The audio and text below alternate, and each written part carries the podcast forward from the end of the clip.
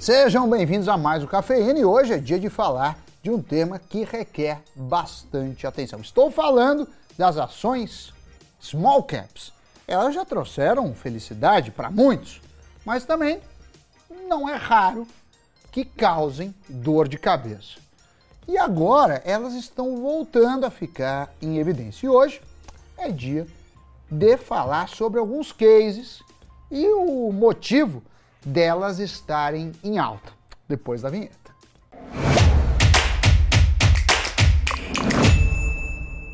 Salve pessoal, Sammy Boy. Olha, chamadas small caps são companhias que, por definição, são menores que as empresas de maior capitalização na B3. Aqui no Brasil, tem certa divergência sobre o valor, o intervalo exato do mercado que uma empresa tem que ter para ser considerada desse tipo, mas uma média é de 2 bilhões de dólares. De qualquer forma, são menores do que as chamadas blue chips, como Petrobras, Itaú, Vale, mas ainda assim são empresas relevantes. E o que nos faz trazer o tema a esta mesa é que elas estão chamando a atenção por sua performance.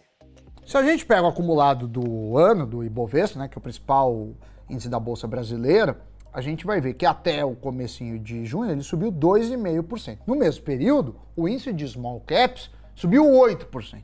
É uma é, diferença considerável. Só que alguns investidores, principalmente os pouco experientes, acabam atraídos para essas empresas. Em maio, por exemplo, o índice das small caps teve uma alta de 14%. O Ibovespa, 3,7%. Mas calma, porque há uns perigos por trás desses números. Vamos começar falando, antes de tudo, sobre quais small caps são as mais recomendadas por analistas. Como em todo novo mês, casas de análise e bancos soltam suas carteiras recomendadas. E olhar as que são destaque acaba sendo uma forma interessante de pegar ali os consensos dos especialistas. De acordo com o levantamento do ADVFN, as empresas que mais apareceram entre as recomendações foram nomes como Pets, Randon, Irani e outras a gente vai colocar aqui na tela as que estão dominando as indicações das casas de análise. A Pets, de acordo com analistas, é um dos destaques, por ser a maior no seu ramo e por ter market share ainda baixo, de apenas 6%. Companhias maiores de determinados setores normalmente têm benefícios claros frente às menores. Um deles é a melhor negociação com fornecedores. Elas compram mais em quantidade e por isso conseguem mais descontos. A Pets é bem indicada, além do fato de estar expandindo. A Jales Machado também aparece na lista das mais recomendadas.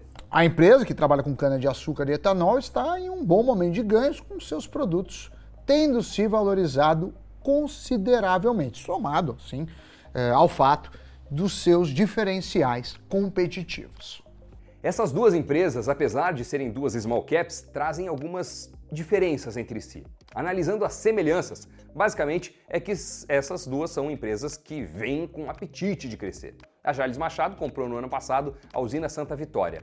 Já a Pets vem uma empreitada de abrir mais unidades, foram 43 nos últimos 12 meses. De forma orgânica ou inorgânica, elas tentam avançar nos seus setores. Só que aí entra uma questão que está impulsionando essas empresas nas últimas semanas.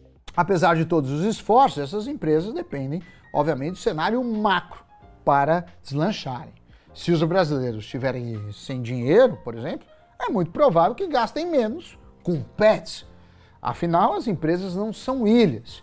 E o que vem acontecendo recentemente é que as projeções para a economia brasileira estão melhorando. Com isso, as ações vão junto.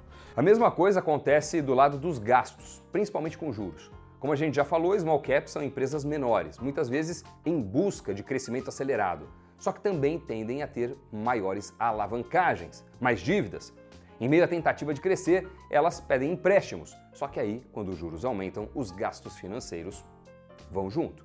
E é por isso que nesse momento, com o Brasil crescendo mais do que o esperado, a inflação controlada e perspectivas de quedas nas taxas de juros, as empresas conseguem ter boas altas elas surfam tanto pelo lado dos ganhos quanto pelos gastos. E é por isso que você está vendo tanto comentário sobre esse assunto, já que estamos em uma possível mudança de ciclo.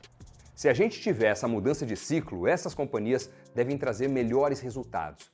O mercado não espera a mudança sair do papel, ele se antecipa.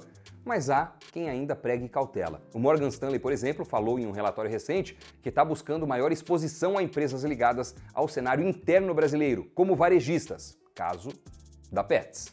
Eles, contudo, preferem, por enquanto, companhias maiores e justificam por conta de um dos maiores motivos que levam gestores a falarem sobre cautela com small caps, a liquidez. As ações dessas empresas negociadas na bolsa geralmente não têm um volume muito alto. Às vezes acontece de você não conseguir vender o, o papel ou até qualquer oscilação resulta em uma queda brusca de preço. Se você pega carteiras mais conservadoras, as small caps sempre têm uma fatia pequena das alocações, algo ali entre 5% e 15%, dificilmente mais do que isso, justamente porque há esse risco se o cenário muda com um acontecimento político grave que seja, essas empresas podem sofrer bastante. Mas, se não, elas podem oferecer retornos consideráveis. Para pets, alguns analistas enxergavam um potencial de alta de mais de 100% no ano passado. Alta que não aconteceu. Na verdade, caíram 66%. Agora, para além das small, com tanto sobes e desces, Há também algumas consideradas defensivas, com setores menos expostos ao cenário macro, que é o caso, por exemplo, da Jales Machado. Diferentemente do varejo, empresas que trabalham com usinas não são tão impactadas por ciclos. As pessoas vão continuar comprando etanol, que é um combustível, ou açúcar, um alimento. Só que elas, por isso, também tendem a oferecer retornos menores. É a relação risco-retorno, não tem muito como fugir dela. A Guide, por exemplo, na sua carteira de junho, afirmou que vem preferindo ações mais defensivas, como Eco Rodovias ou São Martinho. Mas comparando com a carteira de maio, eles tiraram a Sanepar e incluíram nomes mais, diríamos, ousados. Caso da Cielo e Cruzeiro do Sul. Para justificar, eles citam justamente a perspectiva de queda nos juros. Enquanto o cenário vai se solidificando, a gente deve vendo uma maior alocação nessas empresas, porque o risco diminui. Só que quanto mais o cenário vai ficando claro, menor é a valorização. É a beleza do mercado, né? Enfim. Vocês têm exposição a small caps? Gostam da tese de crescimento? Compartilhem aí nos comentários. E agora partiu Giro de Notícias. Brasil passou a ter quase 2 milhões de investidores cripto, segundo a Receita Federal. Este é o maior número desde que o órgão passou a receber declarações de ativos digitais de indivíduos e de corretoras com sede no país. No relatório referente ao mês de abril, a Receita apontou um crescimento 19,2% maior no número de CPFs quando comparado a março. A quantidade de CNPJs também aumentou. Pela primeira vez, passou dos 65 mil. E a Unipar informou que negocia com a Novonor a compra do controle da Braskem. Com isso, as ações BRKM5 chegaram a registrar alta de 6%. A maior produtora de cloro e soda cáustica da América do Sul enviou uma proposta pela petroquímica incluindo o pagamento parcial dos bancos credores, além de novas condições para o saldo da dívida. Também foi apontada a possibilidade de a antiga Odebrecht continuar com uma participação minoritária indireta na Braskem. O Credit Suisse comentou que está otimista com as ações brasileiras, revisando as recomendações para as empresas do setor de tecnologia nacional. Sinqia é a top pick do setor, uma vez que combina crescimento robusto de receita e margem crescente. Notícias giradas e eu queria fazer um lembrete. Estamos aqui falando de cautela.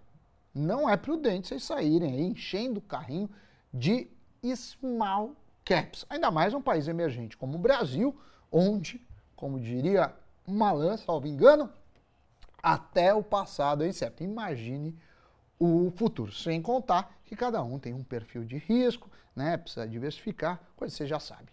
Dito isso, podemos encerrar, Doni, mas não antes eu agradecer a você pela audiência e pedir para vocês darem uma fortalecida no canal, se inscreverem, ativarem o sininho, deixarem o, um comentário, esmagarem o like. Agora sim, nos vemos aqui no Invest News e nos próximos cafeínas. Tchau, tchau. É isso, Sammy Boy. Valeu, pessoal. Bons investimentos. Tchau.